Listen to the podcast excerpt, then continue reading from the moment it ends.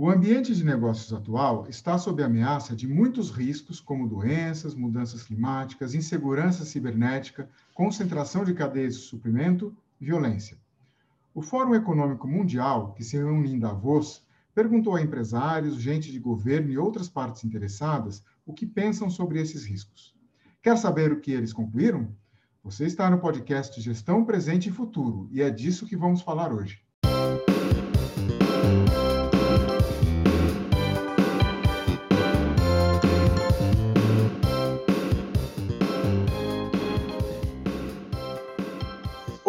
Olá, estamos mais uma vez com o nosso podcast.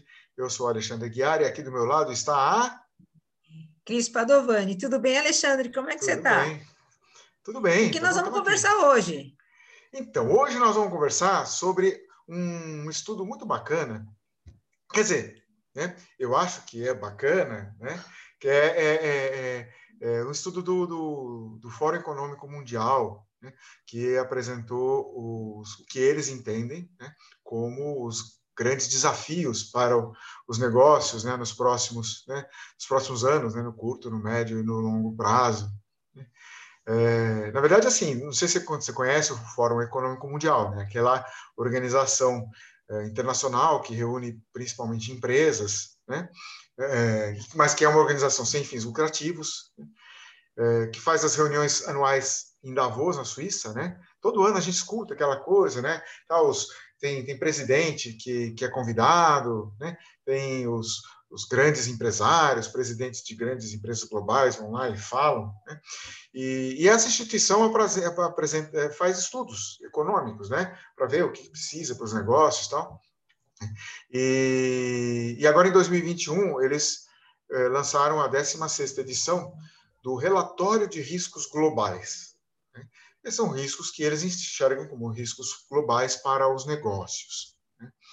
E aí é isso, eu queria é, que a gente comentasse um pouco. Né?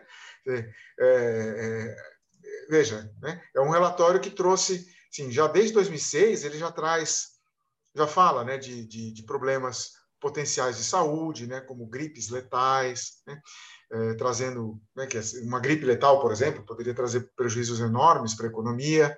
Né? É, depois falou da, da infodemia, né? que é a questão dos, da, da, do excesso de informação, né? já como, talvez já falando um pouquinho dessa coisa de fake news, né? É, a, a, importância de, de, de, uma colaboração global para enfrentar esse risco biológico. Né? É, e, na verdade, ele traz não só o risco da epidemia, né? fala também de riscos de mudanças climáticas, riscos associados a, a, a informática, né, a desigualdade né, é, no acesso a, aos recursos de, de, tecnologia da informação, né, fala de uma série de, de riscos. É, o risco climático, por exemplo, é um risco que ele, que ele fala sempre. Né? E, mas nesse ano, o que aconteceu de, né, de verdade né, é que o, o, risco biológico se concretizou né, com a pandemia do, do coronavírus. Né? Mas eu contei um pouquinho do que, que fala o relatório, eu queria saber um pouco qual a sua impressão. Bom, é, ler o relatório nesse momento de pandemia é bem, é bem complicado, viu? Para mim foi, porque a gente vem estudando, né? Esse, esse grupo vem estudando, falando das tendências, e a gente vê cada vez mais de perto o que está sendo estudado e discutido acontecendo, né? Então, eu falo porque quando a gente vê, por exemplo, é, essa questão da desigualdade digital, né, que chegou junto com a pandemia. Né? Então, com a pandemia, a gente é, evidenciou a desigualdade digital. Né? Quando a gente fala da insegurança cibernética, com a pandemia, a gente viu mais casos dessa, de, de situações né, da, assim, muito fortes no mundo inteiro da insegurança cibernética. E às vezes eu acho que quando a gente conversava sobre isso, antes de 2020, isso ficava muito longe, né? Então, agora, quando a gente olha para o relatório e, e, olha um pouco do, como ele vê os próximos 10 anos, dá um pouquinho aquele e, e agora, né? Mas essa visão negativa, eu acho que é uma visão pontual, né? Sempre o ser humano, né? Ele tem uma saída. É, a gente está aí desde que a Terra é Terra, né? E estamos vencendo todas essas, essas, situações complicadas que a gente gera por nós mesmos e pelo envelhecimento da, do planeta, né? O que, que você acha, Alexandre? Então, é, é, eu acho que a gente tem é, é, é, muita coisa acontecendo agora, né? E a gente não, infelizmente, a gente não consegue se adaptar tão rápido quanto as mudanças acontecem, né? É, então, por exemplo, a questão das, das, mudanças climáticas, né? A gente já vê aqui em São Paulo, por exemplo, era, era a terra da garoa antigamente, né? A terra da, da chuva fininha e tal, era, era relativamente raro a gente ter chuvas de 80, 100 milímetros num dia só, né? Coisa de né, uma vez cada 10 anos, 5 anos. Agora a gente tem praticamente todo ano uma, uma chuva dessas, né? É, às Exatamente. vezes mais, até mais de uma. Então, isso já é mudança climática acontecendo. Né? E né? também, Só às que... vezes, é muito seco o tempo, né? E que antes não era, né? Isso, isso. A mudança climática não é só o aquecimento global que o pessoal fala, né? Mas são essas, essas, esses, esses extremos climáticos que a gente fala, né? Quando chove, chove muito, quando seca, seca muito. Aqueles é, furacões que antigamente a gente só via no Caribe, né? agora nos últimos anos tem tido algumas tempestades bem fortes, por exemplo em Santa Catarina, né, que não eram tão frequentes. Né? Então, a gente tem é, um problema de tempo. Né? É, questão da desigualdade digital, me parece que é, que é parecido. Né? Quer dizer, a tecnologia vai muito rápido né? e a sociedade, as pessoas, né? É, não conseguem se adaptar né? Para que rapidamente todo mundo, todo todo mundo tenha esse acesso. Né? É, tanto que assim, o, relatório ele fala de, né, de, de, coisas de efeito de mais longo prazo e mais curto prazo. Né? O, a mudança climática, por exemplo, ele classifica como um risco muito provável, né, mas né, cujos efeitos vão ser sentidos nos próximos 10 anos. Mas eu me preocupo muito com um que ele colocou como de curto prazo, que é a desilusão da juventude. Nossa, isso foi demais. Que tem uma, que tem uma questão, né? que tem questões relacionadas à oportunidade de emprego, à desigualdade digital. Né? É, para mim, essa, é uma questão importantíssima quando a gente vê, por exemplo, essa questão de, de, de traficantes aliciando é, adolescentes. Né? É, para mim, tem muito a ver com isso. Né? Que modelo esse adolescente tem de sucesso? Né? Ele tem uma desilusão, porque lá no mundo dele ninguém tem sucesso. Né? E aí você que é professora universitária, né, numa, numa faculdade pública, né, eu queria que você contasse um pouquinho o que você sente dos seus alunos. Então, nesse momento que a gente está à distância, é, é muito complicado, sabe? É, mesmo as pessoas que têm condição de estar é, ali com a gente durante a aula, elas estão distantes é muito difícil você trazer o aluno para perto, esse calor humano, essa coisa que a gente tem no, no, no dia a dia. Né? Então, é, eu acho que a gente tem dois pontos importantes. O primeiro é, tem, tem alunos que, apesar de ter algum acesso ao digital, às vezes tem um celular muito ruim, né? Então, tem um som muito ruim, a pessoa ouve a aula no ônibus indo para casa, né? Então, ele desliga o som, porque senão eu ouço todo o barulho do, do, do som lá do, do lugar que ele está. É, nem sempre existe um espaço na casa da pessoa para que ela assista a aula apropriadamente.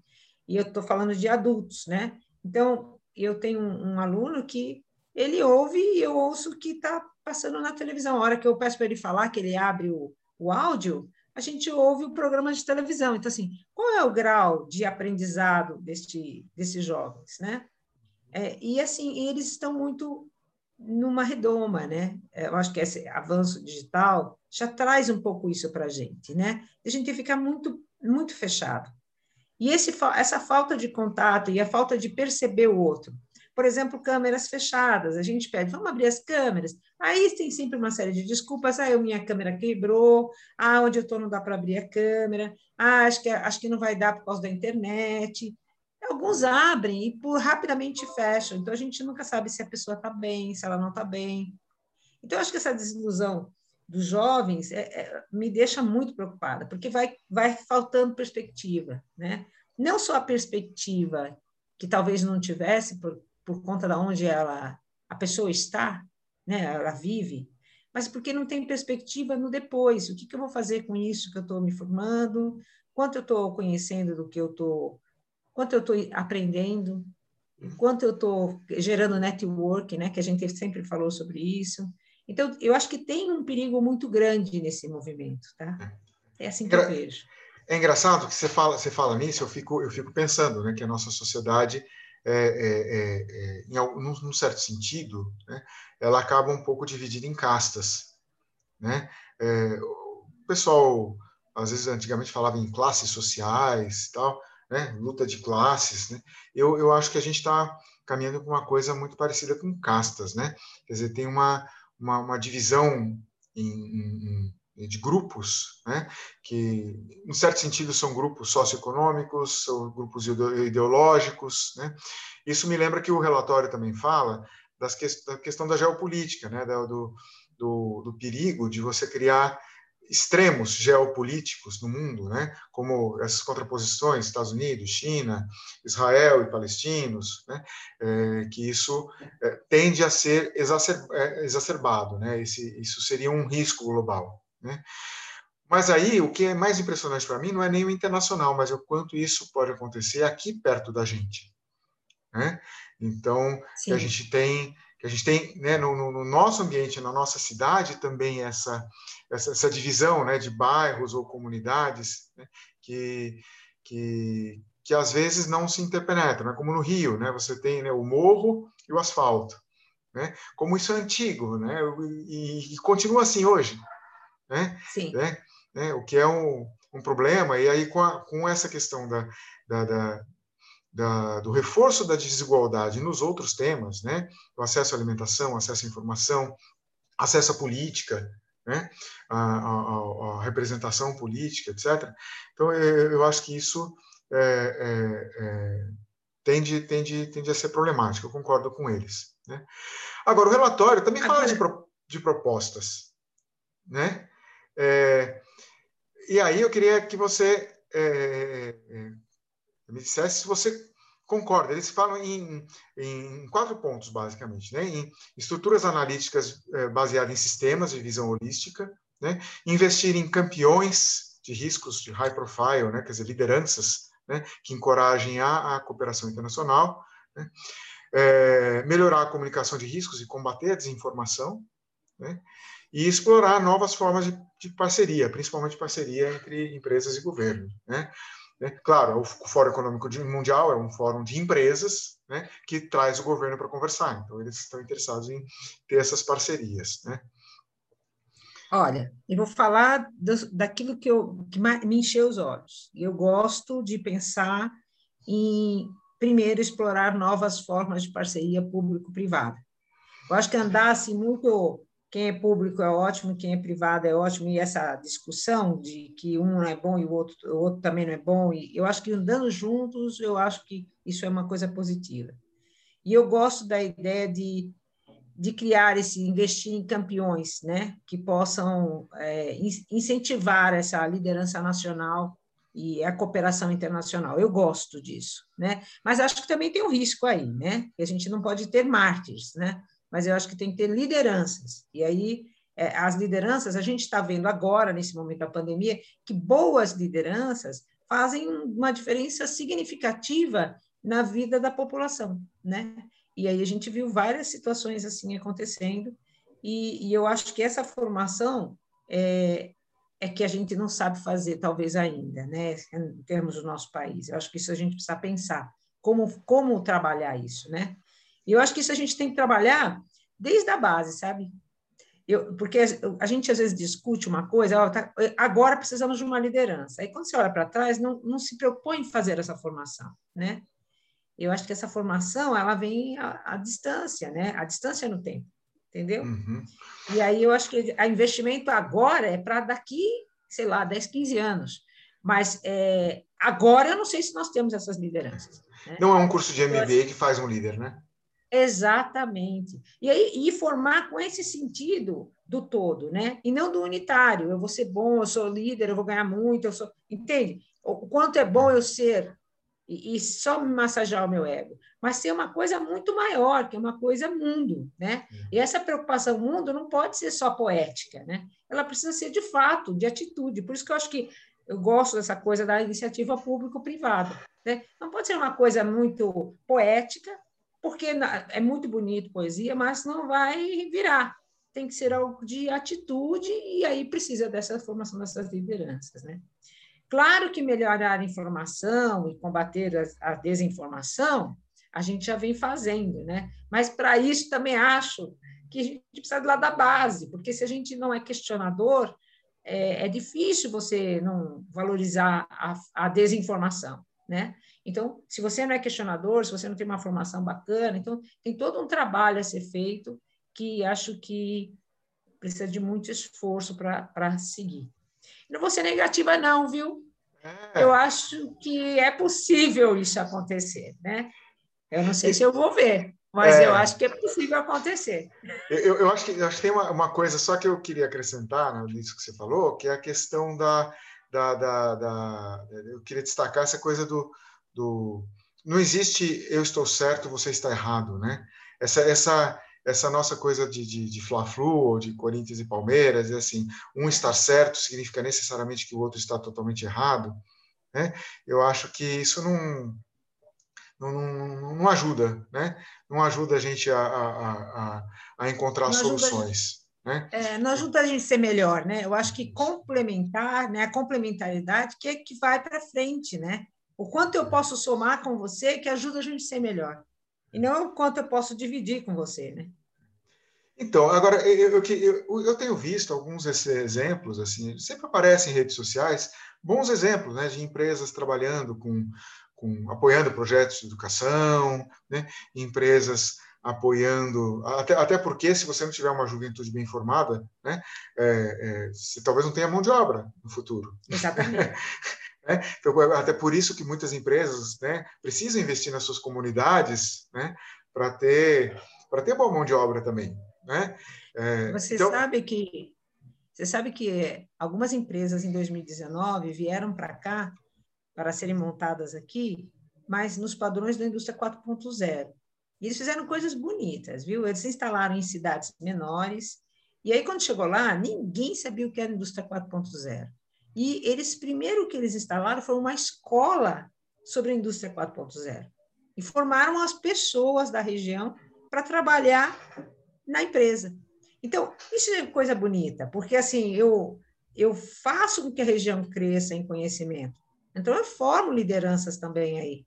Uhum. Né? E eu uhum. trago essa comunidade uma melhoria significativa. E eu chego a essa comunidade no que há de mais novo em tecnologia. Então, assim, é bonito de ver. E, e, e não é hoje um movimento de todas as empresas, mas já tem empresas fazendo esse tipo de movimento. E é muito legal. E a gente vê que esse atrelar as escolas, né, principalmente as escolas de tecnologia na nossa área, né, ajuda com que é, é, as, as, comunidades e, e, a gente trabalhe nessas quatro frentes, né, de formação, de unir o privado ao público e de trabalhar a desinformação, né, porque nós vamos estar tra trabalhando com conhecimento e eu acho que isso é muito legal. Então tem essas iniciativas, isso, isso me deixa mais animada. É, uma, uma questão que eu, que, eu, que eu talvez criticasse na, nesse, nesse relatório, quando ele fala investir em campeões de risco de alto, de alto de perfil alto, eles chamam de high profile, né, é, para encorajar a liderança e cooperação internacional, né, eu acho que fica faltando um pedaço que são as lideranças locais, que sejam os exemplos locais, né? Porque para essa juventude, você fala assim, ah, quem é a liderança? É o Bill Gates? É o Jeff Bezos? Né? Por mais que a fundação né, é, é, é Bill e Melinda Gates tem, tem, uma, tem ações espetaculares, o Google tem né, interação com comunidades indígenas para melhorar os dados para sobre a floresta, tem uma série de, de coisas que né, são interessantes, né? É, claro que sempre tem interesse no negócio por trás, mas por que não casar as duas coisas? Né?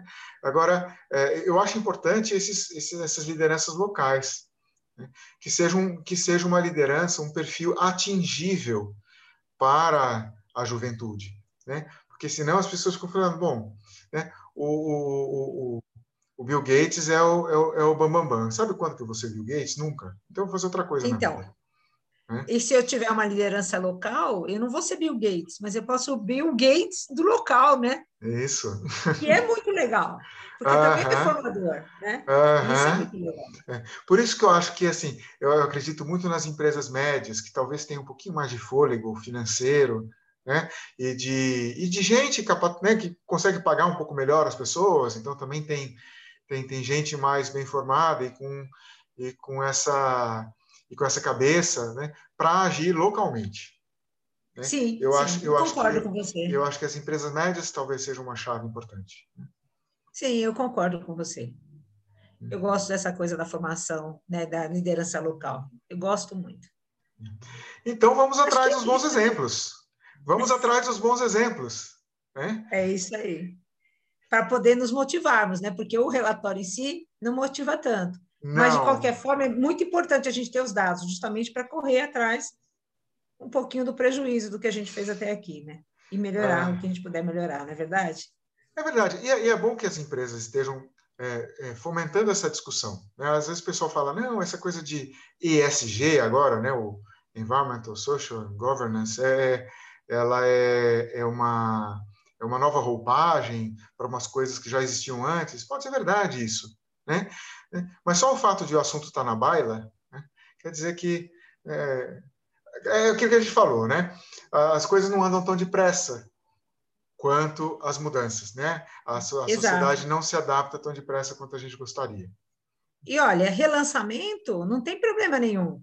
Às vezes a gente lança na hora errada, quando a gente relança, acerta o, o dia, a hora, o prazo, não é? é então, pode ser que, mesmo quando a gente repagina alguma coisa, ela venha com mais força e tenha mais efeito do que anteriormente. Uhum. Eu acredito nisso. Legal. Tá bom. Bom, então terminamos acreditando que temos como, como fazer. Né? A gente sabe, é, a gente não, não, comentou nenhum exemplo muito específico aqui, mas a internet está tá cheia de, de, de casos é, bacanas, né? de, de, de, empresas atuando. Né? E a gente tem que acreditar, né? Acho que é isso aí. É isso aí. Nós bom. estamos aqui na Terra, temos que acreditar. Legal. Ah, bom, Cris. Era por isso hoje? Ah, acho que por isso. Deixamos o tá nosso bom. recado, não é? Legal. Até a próxima, gente. Até. Não se esqueça de curtir a gente nas redes sociais e de visitar a Construsec em construsec.com.br e a Invento Consultoria em inventoconsultoria.com.br.